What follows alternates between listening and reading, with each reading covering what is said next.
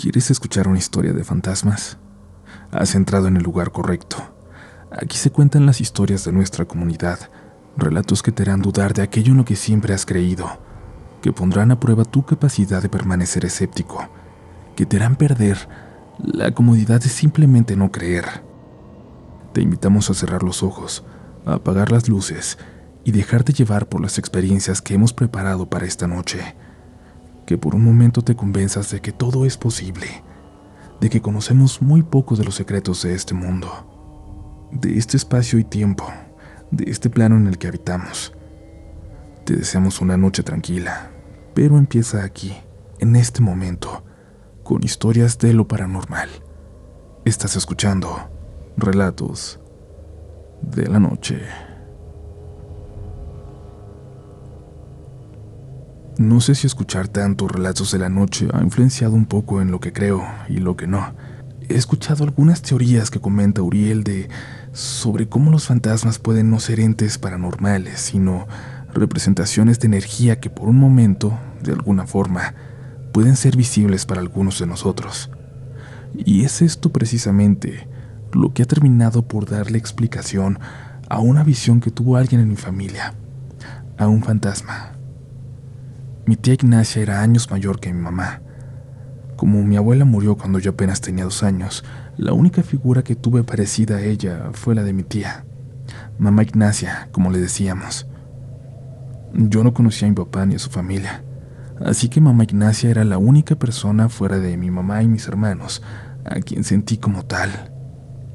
Mi hermano mayor tenía más o menos 10 años cuando se tuvo que ir a vivir con ella, por un tiempo, porque en casa nada más no nos alcanzaba. Luego mi hermano del medio, que tenía nueve, se fue para allá también. Y finalmente, cuando yo tenía seis años, a mí también mi mamá me llevó con mamá Ignacia, mientras ella intentaba ir a buscar trabajo a la capital. Se le hacía peligroso llegar conmigo, sobre todo porque allá no habría nadie que me cuidara mientras ella iba a trabajar. Así que también terminé viviendo por algunos meses con mi tía, con mi abuela, con mamá Ignacia, a mis hermanos les dio mucho gusto cuando llegué. No nos gustaba estar separados, aunque sabíamos que era necesario. Me acomodaron muy bien y me dijeron que sería muy feliz ahí, que nuestra tía era muy estricta pero de muy buen corazón, que mientras yo me portara bien, ella sería la más dulce del mundo. Pero, eso sí, había algo que tenía que saber, algo que ellos habían aprendido a tratar con el paso de las semanas. Por las noches, mamá Ignacia despertaba llorando, diciendo que veía un fantasma, a una mujer. Yo era pequeño y siempre la víctima de las bromas de mis hermanos, así que no tomé en serio aquella advertencia. No que yo recuerde. Ya me habían jugado bromas para asustarme con historias de brujas y nahuales. Sin embargo, apenas la segunda noche desperté cuando escuché a mis hermanos levantarse deprisa en la madrugada. Salieron de la habitación. Intenté despertar por completo y me levanté para ir tras ellos. Vi que entraron al cuarto de mamá Ignacia, que lloraba despacito, diciendo que ahí estaba, que la había visto en la puerta otra vez, que le pedía que la ayudara. Yo entré también para abrazarla, y ella quizás por pena o quizás por no asustarme a mí, dijo que, viéndolo bien, no era nada, que había sido un sueño una pesadilla rara por ser tan vieja. Se secó las lágrimas y me calmó, y yo me quedé a dormir con ella. Dormí con ella a partir de entonces, y mis hermanos se sorprendieron pues ya nunca despertó llorando. No sabían si realmente había dejado de ver a ese fantasma que la visitaba varias veces por semana, o si se callaba y fingía no verlo para no asustarme a mí. Mamá Ignacia no quiso aclarar nunca aquella duda. Cuando pasaron los meses nos fuimos de ahí. Nos fuimos a vivir con mi mamá. Y a pesar de que solo nos fuimos a una hora de donde vivía mamá Ignacia, no tuvimos mucha oportunidad de verla más. No la buscamos. Durante los siguientes siete años, la visitamos tres veces. Ahora duele verlo así, ahora que ya no está. Duele pensar que en muchas ocasiones, las veces en que vamos a volver a ver a alguien que amamos, las podemos contar con los dedos de una mano. Cuando fuimos al funeral de mamá Ignacia, mis hermanos me contaron con más detalles acerca de las visiones de mi tía, Ella decía que la puerta de su recámara se abría, que del pasillo aparecía un resplandor, como si algo afuera estuviera en llamas. Luego, alguien aparecía en él. Una mujer de piel negra, quemada y humeante, con la ropa derretida en ella, hecha casi cenizas, pidiéndole ayuda. Solo lo hacía con las manos porque nunca pudo escucharla, pero aquella mujer estiraba hacia mamá Ignacia sus brazos y caminaba hacia ella hasta casi tocarla. No sabemos cómo hacía mamá Ignacia para soportar aquellas visiones cuando estaba sola. No sabemos cómo hizo para vivir después de que la dejamos solita definitivamente a la pobre. Después de varios años de trámites, mi mamá pudo vender finalmente la casita de mi tía y se fue a vivir una señora ahí. Pero ustedes recordarán cómo inicié este relato, hablando de cómo los fantasmas quizás quizás no son lo que creemos, de cómo algo que escuché en Relatos de la Noche me ha hecho darle una hipótesis distinta a mi relato. La última vez que visitamos esa ciudad, hace no mucho, pasamos por la casa de mamá Ignacia para recordarla, pero ya no estaba ahí. El terreno estaba baldío y hasta parecía que iban a iniciar una construcción. Nos paramos a preguntarle a los vecinos si ya se había vendido otra vez, se habían derribado aquella casita para construir algo más. Nos dijeron, sin embargo, que la historia era mucho más terrible. Que había habido un incendio que devoró en cuestión de horas aquella casita y a su única habitante. A aquella pobre señora que le compró la casa a mi mamá. Y fue entonces que recordé algo que dijo Uriel, de cómo quizás los fantasmas no son una visión de otro plano en el pasado, que pueden ser del mismo momento en otro espacio, o del mismo espacio pero en otro tiempo, en el futuro quizás. No sé, ¿se imaginan ustedes lo mismo que yo? Que mamá Ignacia haya visto toda su vida al fantasma de algo terrible que estaba por suceder. No he dejado de pensar en eso. La idea me aterra y me hace dudar también de todos esos fantasmas que he creído ver a lo largo de mi vida, de los llantos en la noche, de los pasos en tacones apurados que me siguen en un baldío que atravieso de noche para venir a casa. Me da miedo pensar en esas posibilidades infinitas, de lo que está por suceder, de lo que viene, de los fantasmas alrededor de nosotros.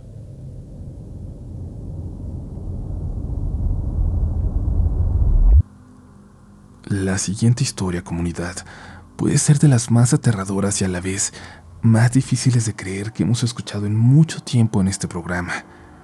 Pero como siempre les digo, todos somos escépticos hasta que la evidencia nos golpea en la cara.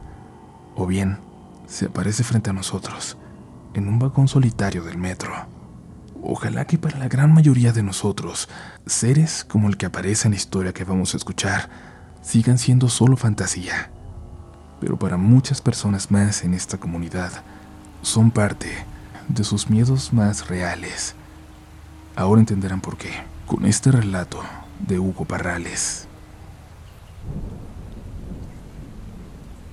Hola Uriel, saludos a ti y a toda la comunidad. La experiencia que relataré me tiene aún con el miedo encima.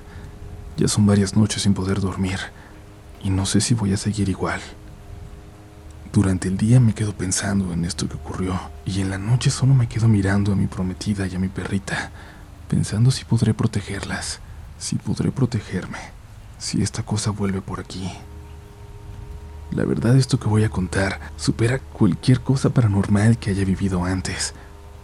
Hace apenas 45 días que llegué a vivir a Ciudad de México, desde Oaxaca, ya que mi prometida es de aquí, y decidimos venirnos a vivir juntos en esta hermosa ciudad Conseguimos los cambios de plaza en nuestros empleos y acá estamos, felices, juntos como queríamos. Y yo sé que así seguiremos. Ojalá todo pase y pueda recuperar la calma y el sueño por fin. Pero ahora quiero comenzar con la historia y dejar en claro que esto es totalmente real. Y no puedo hacer nada para siquiera dejar de pensar que no lo fue. Ojalá, ojalá que estuviera exagerando. Ojalá que las cosas no hubieran sido como estoy a punto de relatarles. Hace unos días tuvimos un cierre tardío en la sucursal bancaria donde laboro, en la colonia Narvarte, aquí en la Ciudad de México.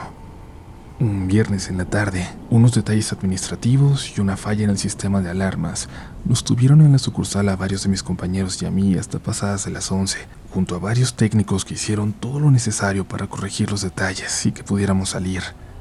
Cuando se logró pensé por un momento en pedir un Uber, pero me quedé pensando en que solo estaba a una estación de centro médico, donde debía transbordar hacia la línea café en dirección Pantitlán y llegar a casa. No era tan complicado, así que preferí regresar en metro, ahorrar. Ya le había hablado a mi prometida horas antes para avisarle del detalle que nos mantenía en la sucursal, y ella seguía muy pendiente de mí y de cómo se iba dando mi viaje de regreso. En la estación Etiopía, que es donde tomo el metro hacia Centro Médico, todo estaba realmente muy tranquilo. Muy poca gente para la hora como tenía entendido que se daba siempre. Me tocó viajar en un vagón con solamente cinco personas y llegué muy rápido hacia mi primer parada. Hasta aquí todo muy normal. Caminé rápido, bajé las escaleras y volví a subir otras para llegar hacia el andén que vuelve a bajar y lleva a tomar el tren hacia dirección Pantitlán. Como dije, hasta ese momento todo iba muy tranquilo y estaba confiado en que llegaría rápido y bien a casa. Sabía que se venía el fin de semana y solo quería llegar a abrazar a mi prometida, platicar un poco con ella y luego descansar todo lo que pudiera. Lo necesitaba de verdad. Había sido una semana muy difícil y aquel detalle que originó la salida tardía realmente me había puesto algo más tenso, pero ya, ya estaba en camino a mi casa por fin. El tren hacia Pantitlán me tocó tomarlo de forma casi inmediata una vez que llegué al andén. Me acomodé en un asiento al lado de la ventana, hacia la derecha. Tenía sueño, pero hice todo lo posible por no dormirme, dado que sabía que tenía que llegar al final de la línea y probablemente llegaría casi rozando la hora del cierre de la estación. El departamento donde vivimos está a solo ocho cuadras de Pantitlán y yo quería llegar caminando. Era la opción más rápida y dado que hay mucha concurrencia de gente esas horas por las calles de la colonia, muchos negocios de comida y demás, me sentía tranquilo para poder hacerlo así. Todo iba muy normal, muy tranquilo. Vi el reloj, eran las 11.35. Tenía tiempo aún. Ya estaba por llegar a estación Velódromo. Fue entonces que ocurrió. En el tramo hacia aquella estación, en el túnel pude sentir claramente cómo algo había golpeado el vidrio del lado donde yo iba. Miré hacia todos lados. Solo vi a las pocas personas que iban conmigo en el vagón. Eran seis o siete, no lo recuerdo exactamente. Lo que sí recuerdo es que ahora venía alguien en el vagón que hasta ese entonces no recuerdo haber visto. No recuerdo haber notado que se subiera en alguna de las paradas anteriores. Estaba de espaldas Tenía una gabardina negra enorme que le llegaba casi hasta los tobillos y cabello largo de color negro azabache. Pero todo se empezó a poner extraño cuando pude ver sus manos. Sus manos eran muy extrañas, con dedos largos y delgados, más pálidas de lo normal, con las uñas largas. Las llevaba sobre uno de sus muslos como contando con sus dedos. Por un momento me puso tenso el solo verlo, aunque fuera de espaldas, pero creo que fue más por la expresión de sus manos, por cómo las estaba moviendo, por cómo parecía que estaba contando los minutos, los segundos, no lo sé. Me di cuenta de que las demás personas en el vagón estaban igual de tensas que yo. Solo estaba esperando llegar a Pantitlán para bajarme del tren. Me empecé a desesperar por llegar rápido y salir de ahí. El sujeto no se movió de su asiento hasta que llegamos a Pantitlán. Luego, cuando bajó junto a todos, pude verlo más de cerca. Tenía, como ya dije, su gabardina negra, cabello negro. Era muy alto y delgado. Tenía ojos verdes, una mirada penetrante y un gesto como de calma en él. Y a la vez, una pequeña sonrisa que realmente tensaba a cualquiera. Pero lo más extraño era cómo olía. Al pasar a su lado pude notar aquel extraño olor en él. Olía como a tierra húmeda y a la vez un poco como a podrido. Era casi nauseabundo. Noté como algunas de las personas que bajaban incluso ponían su brazo sobre su nariz cuando pasaban a su lado. Yo solo me salí muy rápido y bajé de inmediato las escaleras para salir en dirección hacia el estacionamiento del Mexibus en donde tomaría rumbo hacia la salida de la estación para caminar a casa. Pero en el trayecto lo pude ver varias veces más, como si estuviera siguiéndome. En la escalera pude verlo mientras estaba por delante de mí y las pocas personas que salían. En los torniquetes de salida de la estación, estaba parado de repente cuando yo iba a pasar por ahí. Durante el trayecto del corredor de la salida, que es un poco largo, lo vi caminar con paso rápido y siempre por delante de todos los que estábamos ahí. Cuando bajé hacia la estación de Mexibus y hacia la salida de la estación, entonces lo perdí de vista por un momento. Ya era tarde. La estación estaba siendo cerrada cuando desde el estacionamiento observé hacia arriba y vi a aquel sujeto parado sobre la puerta de salida hacia este lugar antes de bajar las escaleras, observando detenidamente hacia abajo, hacia donde yo estaba. Diría que, que estaba observándome a mí.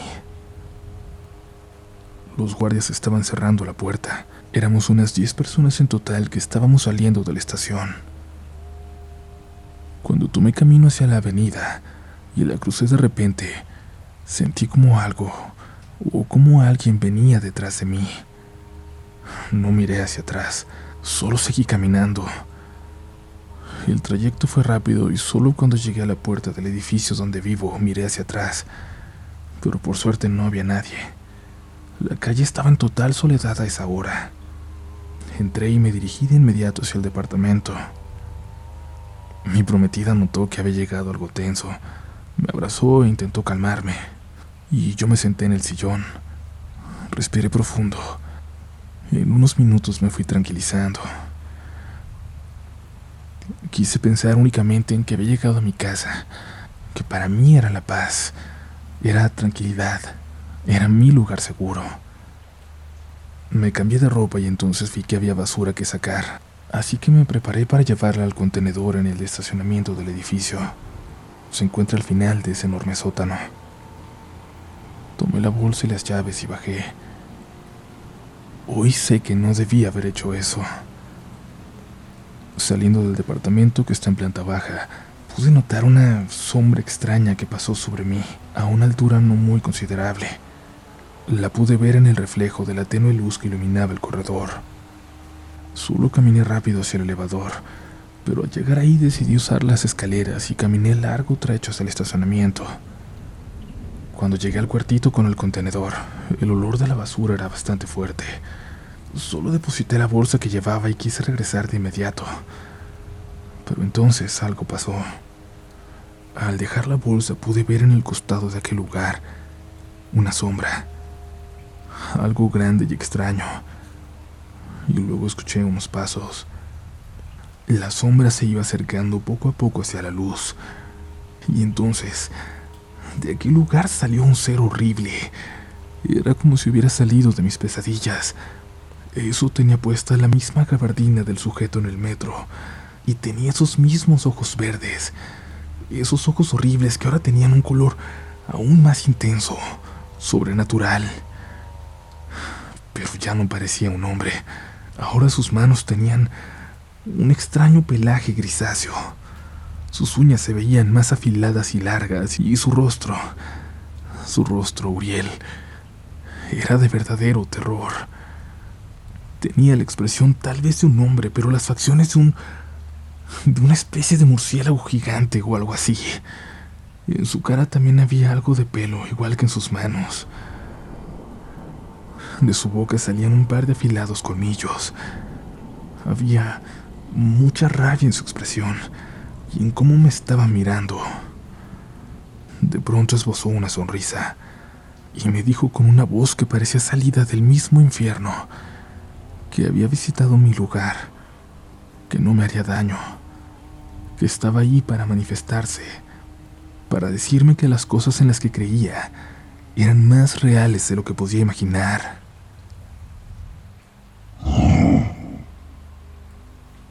Después gruñó y se acercó de un salto hacia mí.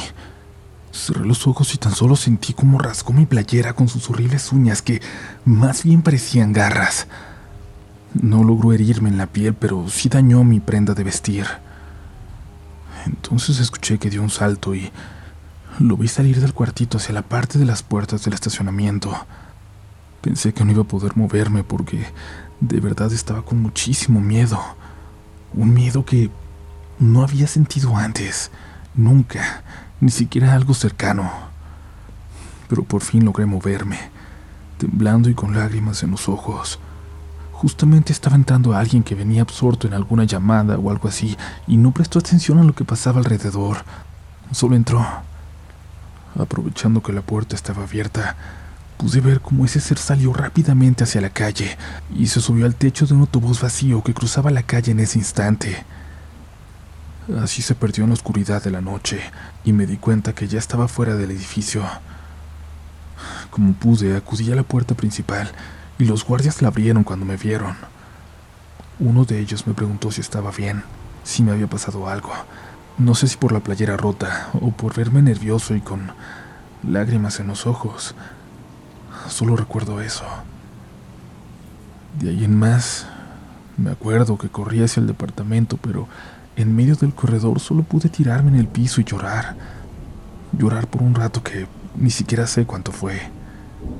Seguía temblando presa del miedo. Nunca pude imaginar siquiera en la peor de mis pesadillas que seres así existieran. Y más aún estuvieran cerca de nosotros, cerca del lugar donde habitamos, de nuestros lugares seguros. Como te digo, no sé cuánto tiempo pasó. Solo sé que en algún momento los guardias y mi prometida me encontraron. Ella estaba muy preocupada porque no había regresado de tirar la basura. Solo recuerdo que me miró muy extrañada, también con mucho miedo. No supe responder cuando me preguntó sobre mi playera y únicamente me dirigí a casa, abrazado a ella.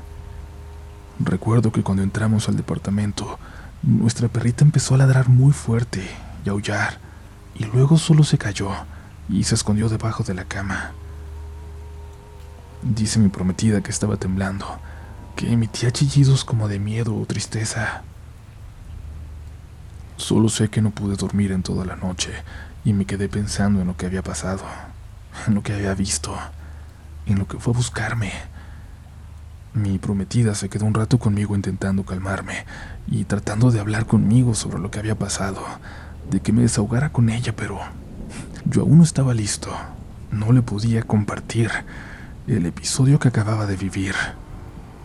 Estaba demasiado asustado. Ella me llevó a la cama y me dijo que me calmara. Me dio un beso. Yo solo pude ponerme a llorar. Ella me abrazó y en un momento se quedó dormida cuando yo empezaba a calmarme, pero no la solté. No pude soltarla en el resto de la noche. Solo me quedé mirando a la ventana y en un momento nuestra perrita salió desde debajo de la cama y también se quedó mirando hacia afuera conmigo. Luego se acomodó y se recostó a nuestro lado, pero no se durmió. Se quedó a la expectativa. A la mañana siguiente le pude contar a mi prometida todo lo que había pasado y solo lloró conmigo. Me dijo que sí me creía. Me volvió a abrazar y me dijo que las cosas estarían bien, que eso no volvería a pasar. Yo solo asentí, pero nadie impide que esa cosa regrese en cualquier momento, cuando menos lo espere. Disculpa si es que no puedo enviarte al menos la fotografía de la playera rota, pero la tiramos al momento de quitármela. Mi prometida la echó a la basura en cuanto me la quité y ya no la volví a ver. Pero desde esa noche algo cambió. Mi calma se ha ido para siempre. Mis días están siempre tensos y no puedo sacudirme ese recuerdo. En el metro, en la tarde, estoy siempre a la expectativa por si llego a ver algo raro, pero no ha vuelto a pasar nada más. Yo solo sigo aquí con mi insomnio, aquí al lado de nuestra perrita mirando la ventana, por si ese horrible ser llega a aparecer de nuevo. No sabré qué hacer como ya me pasó una vez, pero aquí estaré, Uriel, esperando. Gracias y espero poder compartir alguna actualización de esto si se llega a presentar algo más. Y aquí, aquí te pedimos a ti que nos estás escuchando tu opinión sobre esta historia. No solo si la crees posible o no, queremos que te pongas en el lugar de su protagonista. ¿Qué harías si te encontraras con algo así? Y sobre todo, ¿tendrías el valor de contarlo? Aun cuando no te vayan a creer. Aún nos queda una historia esta noche, pero antes te recordamos suscribirte a este espacio para que te vuelvas parte de esta comunidad y no te pierdas ni una sola historia. Síguenos en todas partes como RDLN Oficial. Yo soy Uriel Reyes y recuerda que a mí me encuentras como Upolch en todas las plataformas. Pero ahora es momento de continuar. Aún no has sobrevivido por completo a este episodio de Relatos de la noche. Todo inició en mi trabajo en el año 2019, cuando yo trabajaba en un jumping, en uno de esos locales en donde hay muchos trampolines juntos, albercas de esponja y demás atracciones para gente de todas las edades, pero sobre todo para niños. Era un día martes, lo recuerdo muy bien porque esos días me quedaba yo solo con mi compañera, la cajera, y ese día ella me mandó a sacar unos objetos de fiesta que teníamos en la bodega, la cual se ubicaba en la parte de abajo de los trampolines, donde todo era muy oscuro. Solamente se podía ver cómo la luz del sol apenas lograba traspasar la malla negra de los trampolines. Entré a esa bodega como de costumbre, sin pensar en ningún momento en lo que estaba a punto de ver. Me agaché a tomar la caja donde estaban los globos y las serpentinas, y por el rabillo del ojo vi algo extraño. Al fondo de la bodega había algo. Parecía ser alguien pequeño. Una persona. No sabría decir si era un niño o una niña. Primero creí que era una mala jugada de mi imaginación, así que con temor seguí haciendo mi trabajo. Sin embargo, la curiosidad me ganó y volví a voltear. Ahí confirmé que no era cosa de mi imaginación. Había algo ahí. Enfoqué la vista para ver bien lo que era y, efectivamente, se los juro, era alguien pequeño que estaba en cuclillas dándome la espalda. Parecía estar desnudo. La piel era demasiado pálida, casi blanca. Era tan delgada que podía ver cómo se marcaba su espina dorsal por debajo de la piel. La imagen era realmente difícil de digerir. Siempre creí que si algo paranormal me ocurría, Saldría corriendo de inmediato, pero no fue así. Mi cuerpo y mis piernas estaban heladas al punto de ser inmóviles. En cuanto tuve fuerza para mover una parte de mi cuerpo, me di la vuelta y salí caminando tranquilamente, o al menos así sentí que salí. Supongo que mi semblante cambió tanto que al salir de la bodega, mi compañera me dijo que tenía cara de que acababa de ver un fantasma. Me preguntó si había pasado algo, y como pude, le conté lo que acababa de ver. Esperaba que me dijera que estaba loco o algo así, pero esa no fue su respuesta. Se puso igual de asustada que yo, y es que ella ya había visto y sentido a alguien más en ese lugar. Me contó que en las cámaras de seguridad durante la noche se alcanzaba a ver cómo algo pasaba por encima de los trampolines y que siempre dejaba pequeñas huellas detrás. Yo, al ser un empleado de staff, no tenía acceso a las cámaras. Por eso nunca había visto algo así. La situación se tornó tan intensa que tuvimos que llamar a la gerente del lugar para que fuera al jumping a hacernos compañía. Como es una persona muy comprensiva con sus empleados, pensamos que no se negaría, a pesar de que la razón podía sonar una locura. Cuando llegó le conté todo. Mi semblante no había cambiado. Ella planeó llamar a un sacerdote para bendecir el lugar, pero finalmente eso nunca pasó. Aún recuerdo lo extraño que se sintió a partir de ese momento ir al fondo de los trampolines, aunque no entrara a la bodega. Al acercarme el cuerpo se sentía pesado, hacía más frío, y la salida del jumping parecía cada vez volverse más lejana. Hoy en día ya no trabajo ahí, pero seguido paso por ese lugar, ya que está en una plaza a la que voy muy frecuentemente. Aún siento una sensación rara al pasar por ahí. No sé si ahora los nuevos empleados de ese lugar conozcan las historias, los secretos que oculta, las leyendas que lo habitan, o peor aún, si han visto ese niño fantasma que habita sus rincones más oscuros.